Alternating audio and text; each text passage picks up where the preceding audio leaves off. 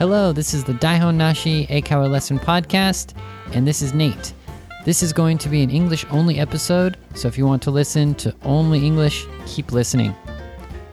All right, as always, thank you everyone for writing great reviews. We're really happy. Our number of reviews for our podcast is increasing every day. So thank you so much for everyone who wrote a review. And if you like our podcast, if you want to tell us a comment or your ideas or anything, please leave a review. If you didn't, you can write one review. So if you didn't do that, go write a review right now. We really appreciate it. Thank you so much. Also, please follow us on social media. We have Facebook and Twitter, and you can just go to our pages, Daihon Nashi at Facebook and Daihon Nashi at Twitter. And also, you can click the link in this episode's description, and it goes to Facebook and Twitter if you want. Please leave us a comment or, you know, talk with us on social media. We want to discuss topics that we already talked about and new topics. So we want to hear your ideas. Thank you, everyone. Recently, I got a lot of good ideas. Um, so thanks so much. Keep uh, commenting, keep leaving me some ideas to do for the next podcasts. All right.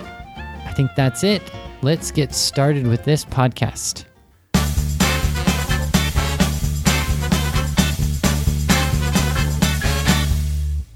Okay, what's the topic for today?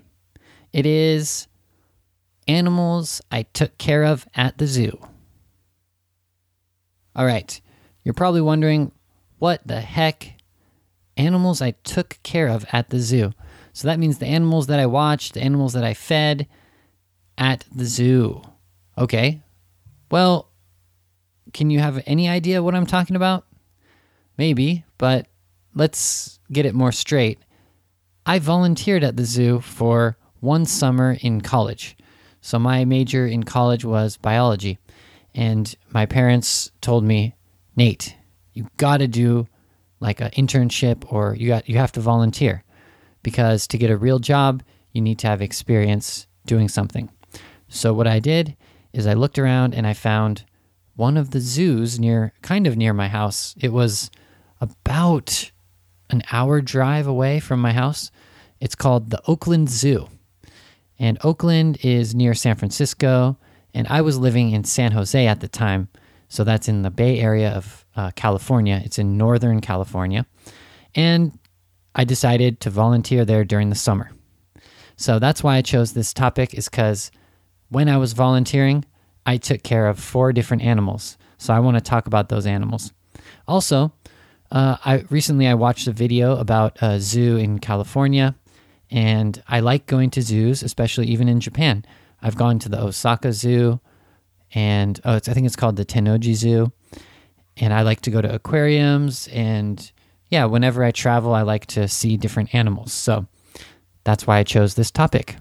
So uh, I want to talk about you know my experience volunteering, but I want to focus on the four different animals that I took care of. So I designed this podcast. It's going to be a type of quiz. So I'm going to start off giving you a hint about what animal it is. So, four different animals. And you can try to guess the name of the animal. After that, I'll tell you about my experience at the zoo taking care of it. Okay, uh, let me just get it straight again. So, I, I volunteered at a zoo called the Oakland Zoo in California, and it was when I was a junior in college. And I did it because, you know, it's a good idea to get some real experience. And what it was is I think I had to show up at the zoo around 8:15. This is in the morning. And I worked from 8:15 in the morning until like 11 or 12 um, in the afternoon. And after that, what did I have to do? I just had to go home and sleep because I was so tired. Because when I when when the okay when the volunteer started at eight fifteen, um, I had to drive, and actually it was about an hour away, but because of the traffic in the morning, I think it took about an hour and a half or two hours. So I had to wake up at like five a.m. at my house, and then get ready and leave my house around 5:30 or 6 and then drive to the zoo. And this was I think either 2 or 3 days a week.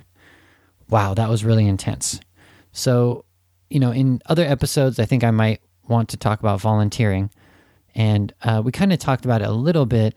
We were talking about um, looking for jobs. So I said volunteering is really important or doing an internship is really important.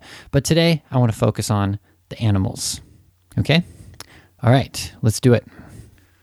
Okay, so the first animal I took care of, let me describe it and you can try to guess what it is. Okay, this animal, it lives in Africa and it's pretty small and it's very related to humans, so people. It's small, it climbs around in trees, and it has um, a long tail, and they're really smart. Okay, what animal is this? Do you know? It is a monkey. okay, so one of the animals I took care of at the zoo was it's called a vervet monkey. It's a type of monkey. And these monkeys were crazy. So, taking care of monkeys is not an easy task. Oh my gosh, that really kind of stressed me out because um, during the nighttime, they would come inside a kind of building area.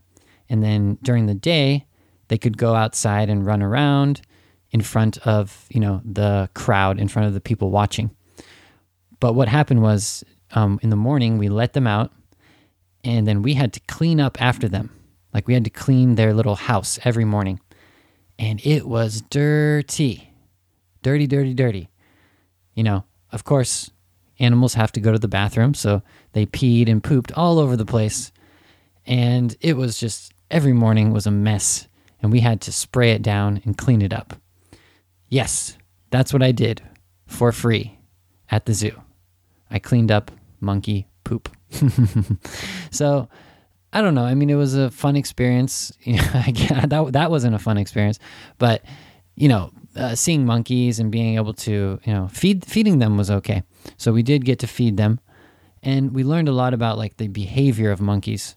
So there was one like like big, strong alpha monkey, and you know we had to be careful about him and like who he was who, who he was looking at, who got the food first. So the big monkey always got the food first. If we didn't feed the big monkey first, he would steal the food from the littler ones. So it was a pretty intense uh, situation sometimes where if we if we gave the wrong monkey the food first, there might be a fight and the monkey might get hurt or bit or something. And one time I was there, I think one monkey got injured by the big monkey. So yeah, it's a crazy world being a monkey. Anyways, uh, that was one of the animals that I took care of the vervet monkeys. Okay, next animal I took care of. Okay, let me describe it and you can try to guess.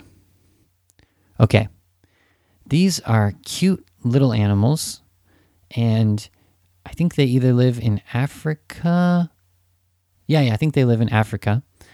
And they stand up on their legs and then uh, kind of they don't walk on two on their on their legs, but they kind of stand up and look around, and um, they're pretty small, so they just eat like insects and different uh, small animals, and they do have big teeth, but they don't look scary. They look really cute, and they have long little tails, and the reason you probably know this one is because it was a character in The Lion King. And the two animals were friends. You know, they sing the song Hakuna Matata. And there's the big one and the smaller guy. And I think it's Timon and Pumbaa. I think Timon is this animal. So do you know this animal? It is a meerkat. Meerkat. That's M E E R K A T. And the ones that I took care of were slender tailed meerkats slender tailed. Slender means uh, you know skinny, and you know the tail. So I guess the tail was skinny. So taking care of meerkats was actually pretty fun. We didn't really have to clean very much. Um, I think they just uh, stayed outside all day. Uh, the fun thing was that we got to throw them the food. and that's pretty much all we did. Um, so we we got these mealworms. So mealworms are like these little like like young insects, like larvae or something, and um, they look. I mean, sorry, they look like larvae, but um, I'm not exactly sure what they are. But they're like worms, I guess. They're called mealworms, and um, that's M E E L or M E A L. I'm not sure. And worms is W O R M S. Anyways, we would throw like handfuls of these mealworms to the meerkats, and they would just go crazy. They would grab them and eat them really quickly. And, you know, you don't think that meerkats are really scary or dangerous, but these ones, man, um, the, the trainer, or sorry, the zookeeper. So I was working under a zookeeper. And when the zookeeper went into the exhibit with, you know, the meerkats running around, she said you have to be really careful. You have to wear these huge boots because the meerkats will bite your legs. And she said, I think one time she tried without boots and her legs got bit and she was bleeding a little bit. so it's pretty serious. You really have to, um, you know, keep your keep uh, keep your distance from meerkats. They don't look dangerous, but they have big teeth and they're really aggressive. So, you know, there's like 20 or 30 of them. So if one of them attacks you, then the other ones will attack. And so, it, you know, just be careful if you're around meerkats. I'm sure, and unless you go to Africa, you won't be, you won't have to worry about that. But yeah, those were fun to feed at least. Okay, let me describe the third animal, and you can try to guess. Okay, this one also lives in Africa. You know what? I guess all the animals that I was taking care of lived in Africa. So, anyways, so this animal is in Africa. It is bigger. It's like maybe as big as a dog or even bigger than a dog. And they have really big teeth and strong jaws. And but they're not a cat. You imagine like a you know big teeth, strong jaw. You imagine a cat. It's not a cat. So these are related to I think either dogs or weasels or somewhere in that category.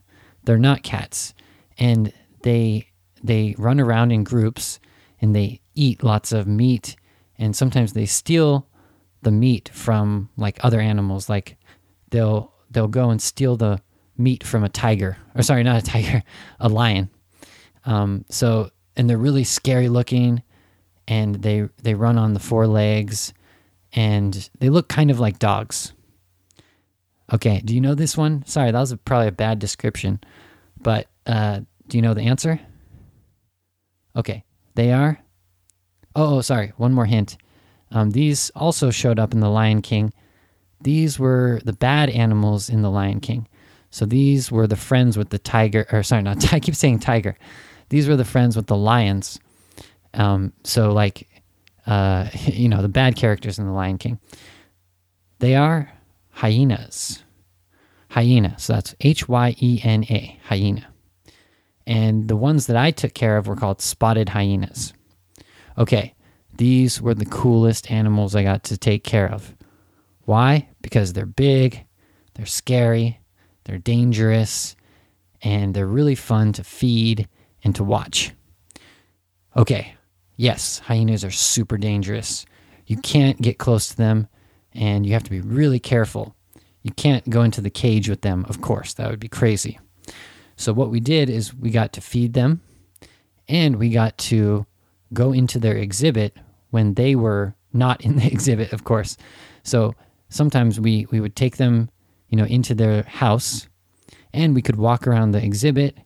And the fun thing was sometimes we put out like some treats or I think we had some smell, uh, some scents.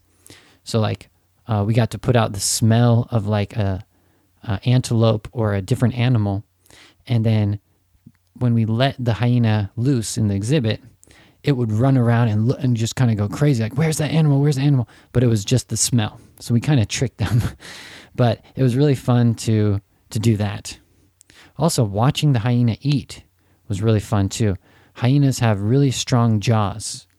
J A W S, jaws.